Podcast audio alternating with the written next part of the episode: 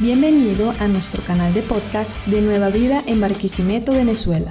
A continuación, escucharás el mensaje del pastor Gerardo Ramos.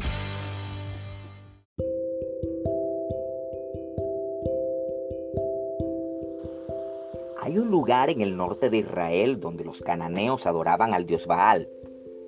El rey Jeroboam del reino del norte de Israel erigió un altar a Baal cerca de allí. Con el tiempo, toda esta región era conocida por el culto pagano y el culto a Baal. Años más tarde, cuando los griegos conquistaron la región, cambiaron el nombre de la ciudad y le llamaron Panis, por el dios griego Pan. Pan, como lo era Baal, fue considerado el dios de la fertilidad y de la misma manera tenía una adoración asociada con el sacrificio sangriento y todo tipo de desviación sexual. En aquellos tiempos se dijo que Pan podía infundir terror en los corazones de las personas, miedo incontrolable y un comportamiento irracional. Es de este atributo que obtenemos la palabra pánico. También nuestra palabra pandemonio y la palabra pandemia provienen de pan. Había una cueva con una profunda caverna donde se construyó el templo para adorar a Pan. Los fieles en aquellos tiempos creían que los espíritus viajarían desde el inframundo llamado Hades a tomar sus sacrificios. En los tiempos de Jesús, Felipe, uno de los hijos de Herodes el Grande, le cambió el nombre a esta región por Cesarea de Filipos.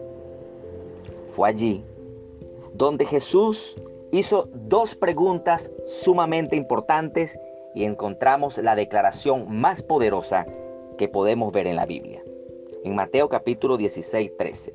Jesús le pregunta a los discípulos, ¿quién dice la gente que soy yo? Esa fue una pregunta general, pero después hubo una pregunta específica. ¿Quién dicen ustedes que soy yo? La pregunta inicial es para los discípulos y su percepción de lo que la gente que estaba a su alrededor creía acerca de Jesús. Los discípulos dieron diversas respuestas. Unos dicen que eres Elías, otros dicen que eres uno de los profetas y hasta Juan el Bautista. Pero la segunda pregunta causó quizás un gran silencio. Pero para ustedes, ¿quién soy yo? Pero solamente uno de los discípulos, Pedro, considerado como uno de los discípulos más sanguíneos, extrovertidos y quizás con un temperamento arrollador, fue el que pudo dar la declaración que para mi entender es la más poderosa que podemos encontrar en la Biblia. Pedro se levantó y dijo, tú eres el Cristo, el Hijo del Dios viviente. Ante tal respuesta, Jesús da una sentencia y le dice, Pedro, eso no te lo reveló ni sangre ni carne, sino mi Padre que está en los cielos. Lo que Jesús le quiso decir a Pedro, llevado a nuestro lenguaje, es que esa declaración no pudo haber salido del corazón humano, sino de, una revelación dada por Dios desde lo alto. Jesús eligió este lugar de una manera estratégica.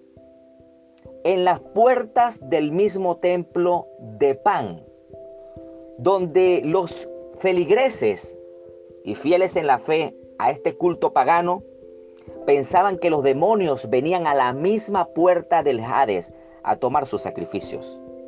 Recuerden que anteriormente les dije que se le atribuía a este tipo de cultos un miedo incontrolable y un comportamiento irracional en el corazón de las personas.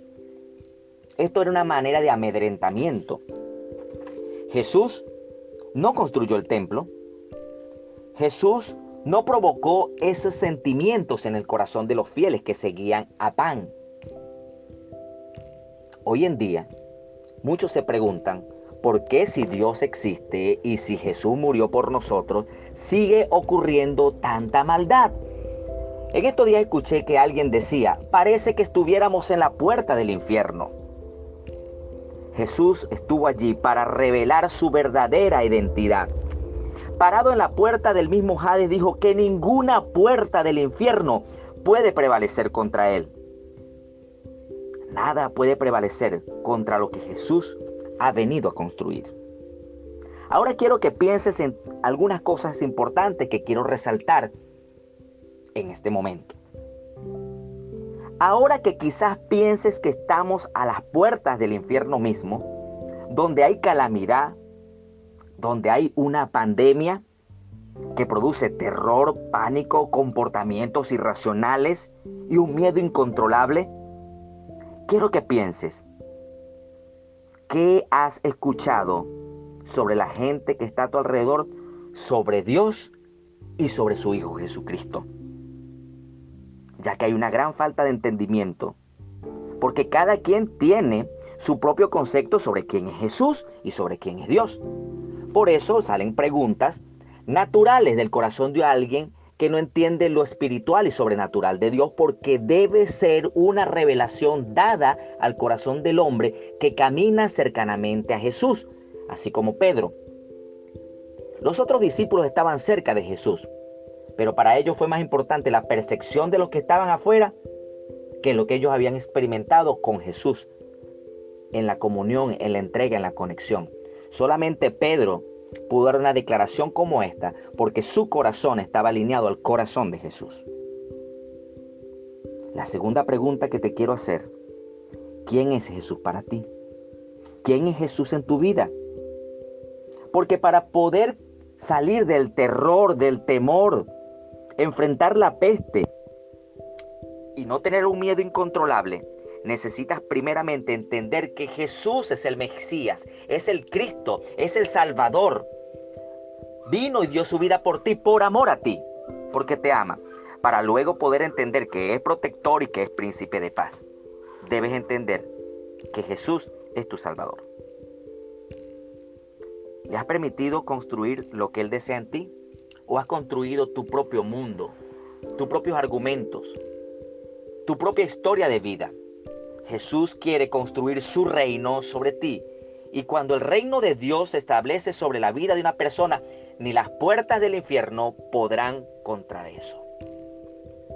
Contra su iglesia, contra su pueblo. Solo cerca de Jesús podrás saber, como Pedro, quién es realmente Jesús. No te dejes contagiar por el miedo, porque esto puede propagarse mucho más rápido que cualquier virus. Quiero que entiendas algo. Ya Dios vio nuestro futuro. Ya Jesús reveló nuestro futuro. Solo que el futuro de Dios es distinto al futuro que nosotros tenemos o el que queremos obtener.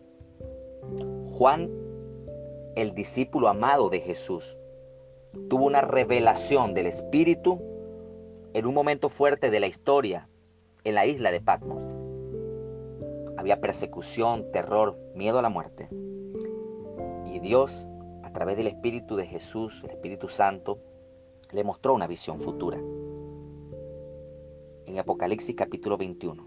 Y con esto quiero cerrar. Después vi un cielo nuevo y una tierra nueva, pues ya el primer cielo y la primera tierra habían dejado de existir. Lo mismo que el mar Vi también que la ciudad santa, la nueva Jerusalén, bajaba del cielo donde vive Dios. La ciudad parecía una novia vestida para su boda, lista para encontrarse con su novio. Y oí que del trono salía una fuerte voz que decía, aquí es, aquí es donde Dios vive con su pueblo. Dios vivirá con ellos y ellos serán suyos para siempre. En efecto, Dios mismo será su único Dios. Él secará sus lágrimas y no morirán jamás. Tampoco volverán a llorar, ni a lamentarse, ni a sentir ningún dolor, porque lo que antes existía ha dejado de existir. Para que lo nuevo venga, lo viejo tiene que pasar. Este es el futuro que nos espera a aquellos que como Pedro declaramos que Jesús es el Señor que Jesús es el Mesías, el Hijo del Dios viviente, el que vino a construir la iglesia y que ningún poder podrá contra el poder de su iglesia. ¿Eres tú uno de ellos? Porque la promesa para ti es que viene un cielo nuevo y una tierra nueva, pues el primer cielo y la primera tierra dejarán de existir junto con todo lo demás. La promesa es que en esta ciudad no habrá dolor, no habrá lágrimas, nadie morirá jamás y Dios será para nosotros nuestro Dios y nosotros seremos su pueblo para siempre. Que Dios te bendiga y te permita reflexionar en estas palabras en este día. Enfócate. ¿Qué dice la gente alrededor de Dios? ¿Qué ha influido tu percepción de Él? ¿Quién dices tú que es Jesús para ti? Revisa si has permitido que Jesús pueda construir lo que desea para ti en tu vida. Que Dios te bendiga.